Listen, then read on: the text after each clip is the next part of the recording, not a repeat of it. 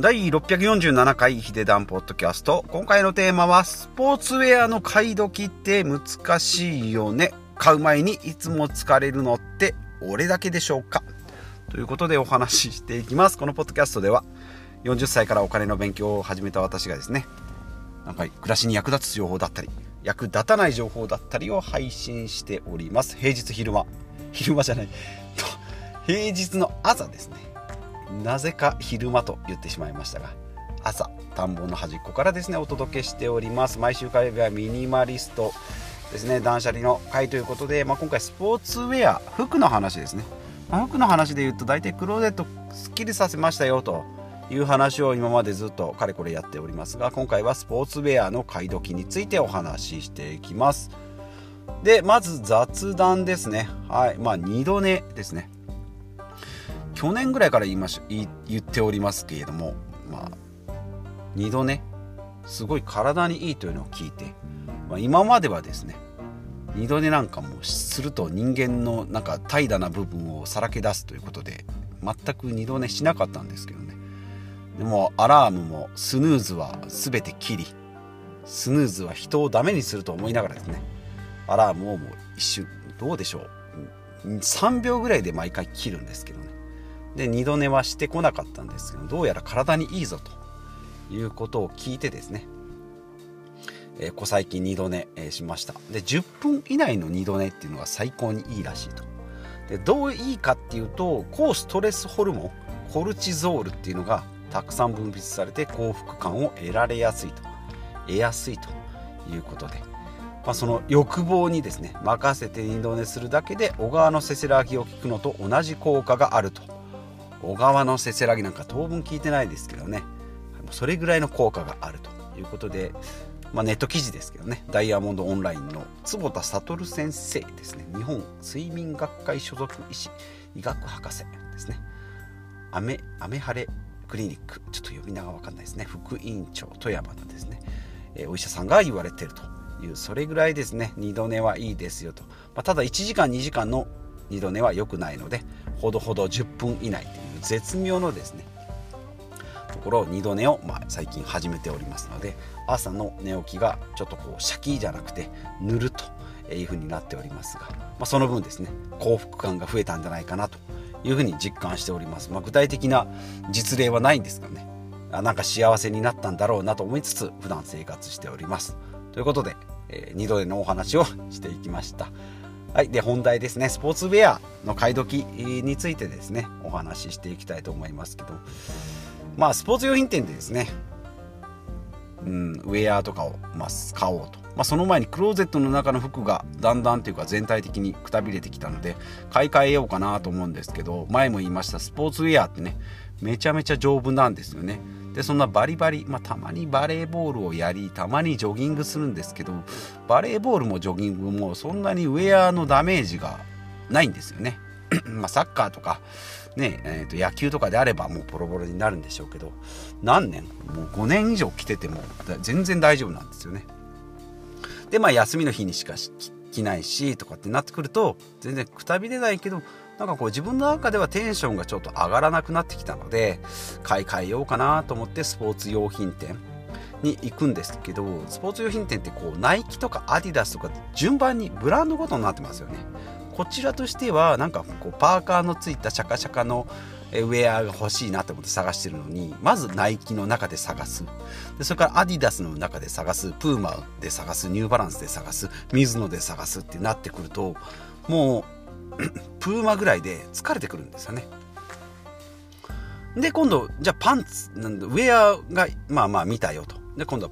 下の短パンですよと。とか、長ズボン、な、うんとロン、グパンツですよって探していくと、またナイキ、まあ一緒に探せっていう話なんですけど、ナイキ、アディダス着ても、やっぱりプーマぐらいでちょっともう疲れてくるんですよね。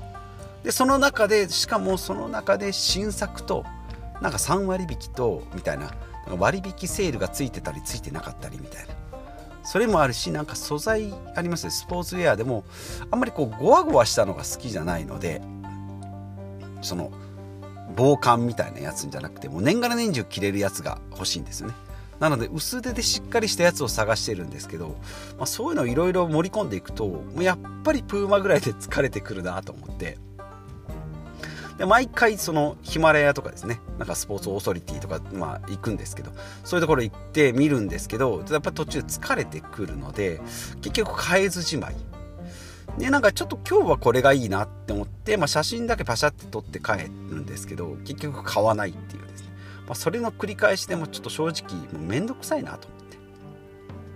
て。でこの間ふらっとユニクロ行ったらユニクロにもスポーツウェアが売ってあるんですよね。でも地元のユニクロってあんまりこう品揃えが大きくなくて。うーんまあ近く近くっていうかまあ県内で一番大きいのであればイオンのモールの中にあるようなユニクロ。だとか、まあ、1店舗ドーンってでかくでかいサイズなんです。地元のところはちょっとあんまり大きくないのでそんなに種類がないんですけどよく考えたらユニクロで良くないと思って。なんか仕事着も、まあ普段着もなんならユニクロ結構着てて何の違和感もないのにスポーツウェアだけなんかちょっとユニクロだとダサいって勝手に思っちゃってるんですね。でも普段着とか仕事着だと全然問題ないんですけどなんだろうなと思ったらやっぱりスポーツしてる人たちってやっぱりアディダスとかナイキとかなんかこうバレエならバレエのなんかブランドがあったりみたいなするんですけどユニクロって着てるまあマークが入ってないんでユニクロかもしれないんですけどあまりこう目立たないなと思って。やっぱりアディダスとかナイキとかのロゴがドーンと入ったようなのをよく目にすることが多いので。だから今回そのユニクロで買おうかなというのが、まあ、答えに まなるんですけど、まあ、断捨離で今までこう服をねあんまりこう持たない、でこう少ないものの中でやっていくとか、うん、なんか選ぶ、うん、その頭の思考能力を使わないっていうことをその断捨離でこう得てきたんですけどここに来てスポーツウェアとなるとなかなかこうごちゃごちゃ考えることが多いなと思ってもこの原点に帰ってこのスッキリ感とかあとは自己肯定感、まあ、なくてもとかその、まあ、ブランドとかそういうのにとらわれない生き方っていうのを目指していく。でまあ新しい自分を見つけていくっていうところでいけばスポーツウェアもちょっとユニクロで探してみるのも一つ手なんじゃないかなというふうに、え思いましたという回になっております。まあとにかく今回はですねスポーツウェアを何個か選びに行ったけど全然こう頭のリソースばっかり使って買うまで至らなかったよというとそこの部分をちょっと分解はしてみたんですけど。うん解決策としては、まあ、ユニクロでいいんじゃないのということで、まあ、実際ユニクロでねまたそんなのを考えながら買って買えるかどうかはまだ分かんないんですけど。今日の結論としてはもうユニクロで選んじゃおうということですね、はい。まあ、今ウェア持ってるものは大体ナイキとか、えー、まあ、プーマとかニューバランスとかですね、まあ、そういったものなんですけど、まあ、これからですね。うんスポーツウェアもこう普段着とか、えー、私服とか、まあ、そういう中に取り入れていってもいいんじゃないかなというふうに思っております、まあ、その辺のなんかこう垣根を取っ払うことで服のパターンが減ってくるんじゃないかなというふうに思っております。なんかスポーツウェア、まあジャージで過ごすってなるうんのも、まあまあそれでもいいのかな。ね、それぐらいで、まあさすがに、うん、ちょっとこう、ね、忘年会ですよって言ってジャージで行くっていうのは、ね、なかなかあれなんですけど、普段ちょっと買い物行くぐらいだったらね、まあスウェットなのか、まあスウェット、うん、まあスポーツウェアでも全然問題ないんじゃないかなというふうに思って、えー、おります。ということで今回は、えー、スポーツウェアのお話をしていきました。はい。ですね。スポーツウェア皆さんはどうですかね？スポーツウェアともう全然着ないよって、まあ、スポーツしないよっていう人はですね、まあ、そもそもそもスポーツウェア持ってないでしょうしうんバリバリなんか野球やってますっていう人は野球のユニフォームだろうしサッカーだなサッカーのスパイクだったり、まあ、スパイクというか、ね、短パンだったりなんかテロテロの素材だったりするんでしょうけどね。やってるスポーツも、まあ、バレーボールだとかジョギングとかうんまあ水水泳プールに行くウェアだったりするので、まあ、ぬるっとスポーティーな服、まあ、別にスポーティーな服でもなくてもいいんですけどねプール行くぐらいだったらと。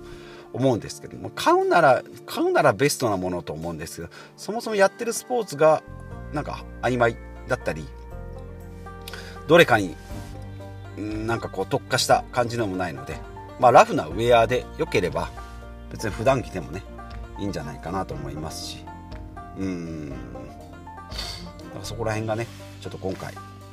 まあ、ポイント3つ上げるんだったら、まあ、今までなんでこうスポーツブランドにこだわってたのかっていうナイキとかアディダスとかでアンダーアーマーとかプーマとかニューバランスとかですね、まあ、そういったものの、まあ、判断基準がまあどこにあるのかっていうところを考えていくことかなというふうに思いました。はい、ですね。ということで、まあ、いつもの通りちょっと話がこんがらがっちゃいましたけども、まあ、最終的には普段着でスポーツをしようということ、まあ、それならユニクロでもいいんじゃないの？ということですね、まあ、目的がはっきりしてないから決まらないからもうはっきりさせてあげようと。いうことで、まあ、ユニクロで普段にも使えるウェアがあればいいんじゃないかなというふうに思いましたと。いうことですね。はい。ということで、えー、クローゼットをですね、すっきりさせることで満足感とか自己肯定感を、まあ、得てきた私が、まあ、今度は物に、えー、今度は買って買うことで自分、新しい自分を見つけていこうという、何を言ってんだと今、こう台本を読みながら思いましたけどね。はい。まあ2023年ね、なったばっかりなので、まあ、新しいスタイル、まあ、ままずやってみよう。まあ、ちょっとユニクロで買ってみよう。まあ、ダメだったらちょっとまあ変えりゃいいんじゃんと。また元に戻しゃいいじゃんって。また別の方法を見つけりゃいいじゃんっていう感じで、まあ、失敗の積み上げで成功に近づいていく方法